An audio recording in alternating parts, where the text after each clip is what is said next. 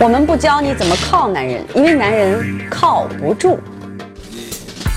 我们教你怎么用男人，因为男人够好用。我经过见过的男人多，我讲给你听；我经过见过的事情多，我演给你看。我是彬彬，现在彬彬有礼了。先说一件重要的事儿哈，我出书了，书名叫做《爱那些没人教我们的事儿》。做节目一年多呢，认识了很多好姑娘，也认识了很多傻姑娘，听说了很多本不该发生的爱情事故。我发现呀，好多都是我们应该知道，但是却不知道的事儿。所以我坚定马上要出一本《爱那些没人教我们的事儿》。现在呢，这本书已经在当当网预售了，欢迎各位姐妹们马上去买买买。呃，希望大家鼎力支持我啊！如果大家都跟着去点赞，用你的。这个手去投票的话，也许我们会马上再出一本《职场那些没人教我们的事儿》，大家多捧场哈。好，今天我们的节目呢，其实也是那些没人教我们的事儿。不知道最近姐妹们看到没有啊？有条新闻说，一安阳男的从零九年开始就冒充官二代，骗了四个女生，骗取了金额五十多万。我扒了一下网页啊，这类似的新闻就乌泱乌泱的。话说现在咱这大龄剩女是越来越多了，找不着对象就罢了，还一不留神就被骗了，骗色也就算了，就当咱双方都解决生理需求了，关键还被骗钱。你说谁的钱也不是大风刮来的。说到这儿，你可千万别以为，嗯，自己情商高，绝对不会被骗，别嘚瑟了。女人在感情面前，情商都是负数，你别心里没数哈。今天彬彬就跟姐妹们好好聊聊，为什么被骗的总是大龄单身女青年。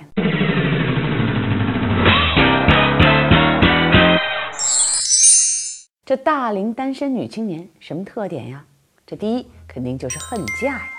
彬彬这么跟你说哈，如果你朋友圈里有哪个女孩经常发撩人的照片，再配上图文不符的文字，别怀疑，她一定是太寂寞、空虚、冷了，想过上面朝大海、春暖花开的生活。大海和花都有了，但就差那么一个一起看海的人儿。这是公然向周边男人发出求偶交配信号，跟孔雀开屏一个道理。天津有这么一姑娘，一直渴望遇见心目中的白马王子。一个偶然的机会呢，她在 QQ 上认识了个高富帅（引号的哈），自称博士，家境优越，自主创业有成。这见面之后呢，女的发现这男的比照片还帅，关键是还风度翩翩，气度不凡。你说气不气人呢？姑娘脑袋一晕，生怕这男的跑了，迅速确定恋爱关系。事实上呢？这男的就以中专学历的无业游民，结果这女孩一家被骗走八十万。你可长点心吧！这血淋淋的恨嫁心理导致的，一发信号不要紧，男人们就凑过来了。这里面可有一大部分是来占便宜的。说白了，因为恨嫁，所以姑娘们经常饥不择食，明知道不怎么靠谱，也非要赌一把。你要让所有人知道，这个鱼塘被你承包了。中国男人当今在赌场赌，中国女人在情场赌。单身大龄女的第二个特点是什么呢？圣母心呐！每个女人都以为自己是拯救男人的圣母天使。这圣母病的具体表现是啥呢？首先，老觉得自己是浪子终结者，多浪的男人都能在自己怀里服帖，总想着，嗯，他经历过很多女人。但他在我面前表现得像个孩子，人家三言两语表个真心，明知道人家手段高明，办过的女生比你一个班的同学都多，你也会自以为是的觉得，也许我真的是那个特殊的能让他安定下来的女人呢。I'm special，亲，special 还有弱智的意思，你不知道吧？这圣母心的第二种表现呢，就是一听对方有不幸的恋爱经历，就瞎心疼。觉得人家对待感情冷漠，是因为被伤狠了，变得特脆弱，潜意识里爱啊惯着啊，以为自己能给人家疗伤。比如说，人家一说自己遇到过一个不靠谱的女人，把他的金银细软卷了不少去，还和他的哥们上了床，上床的时候穿的从内到外都是他给买的，又正巧被他撞见，痛不欲生。从此他再也不相信女人和爱情。你怎么想的呢？哎呀，我可得对他好，我不能这么不靠谱。我要让他知道，不是所有的女人都跟他遇见的那个一样。其实他知道每个女人都不一样，一样的呢，是都好骗呢。圣母心最作的表现是啥呢？就是如果对方表现的特高冷，你就会觉得哇，这个男人看起来好尿性，好神经质啊。为什么背后有着隐隐的忧伤？肯定是个有故事的人。结果一打听，嚯，果然不负众望啊！这人遭遇过家庭变故，或者严重到山无棱天地合，仍不能与你共戴天的各种情谊背叛。得，您这母爱一泛滥，当即投入自己无边无际的感情与金钱。那时候管他是骗子还是约炮王，你都一准爱得水深火热，难以自拔。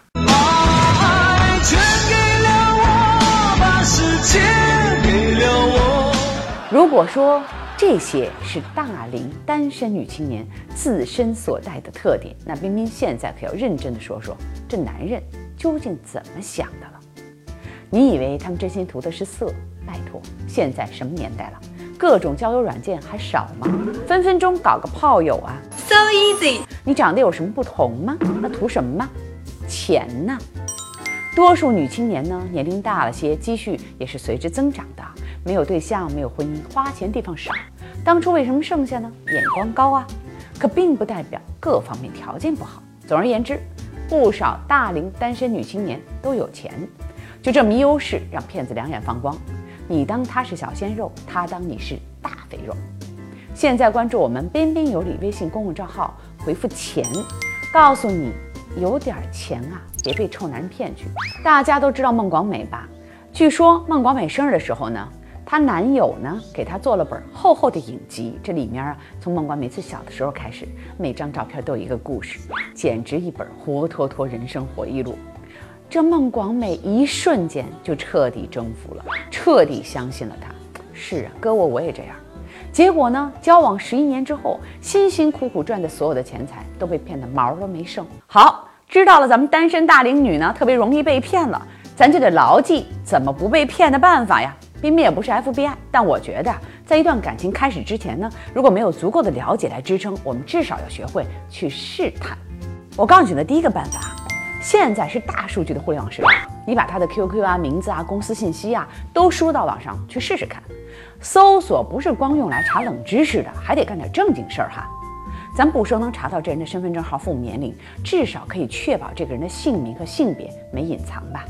你没听说过这网上一女孩跟男友同居好多年，到最后都不知道她男友居然是个女的。据说那人就硬是买了个性的模具，我也是醉了。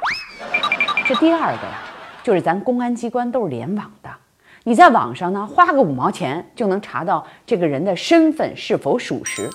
这办法呢，还是帮我找阿姨的家政公司的老板告诉我的。他现在啊，每招一个阿姨就花五毛钱查一下。我说这真有假的吗？人家说了，这最近这个月就查出四个。为嘛要改身份证呢？人家说了，要么改年龄，要么改籍贯。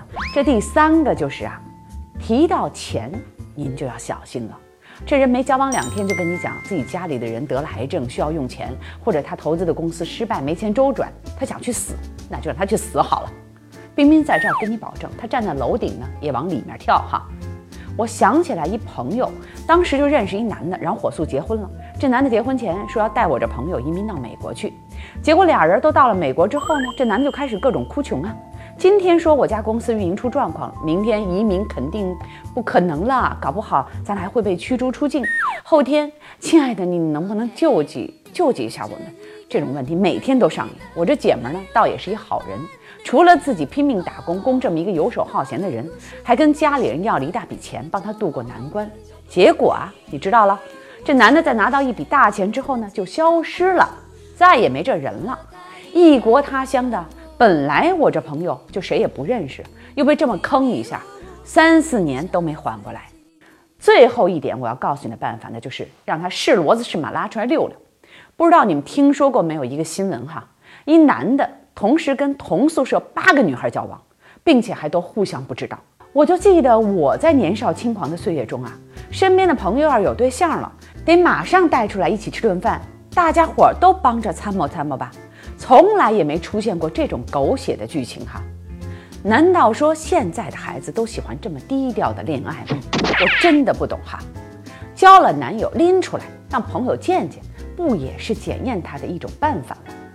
还有啊，冰冰在这里顺便提一句，就是见面没多久就要约的那种人就要小心，这明显是先天性欲不足在约炮哈。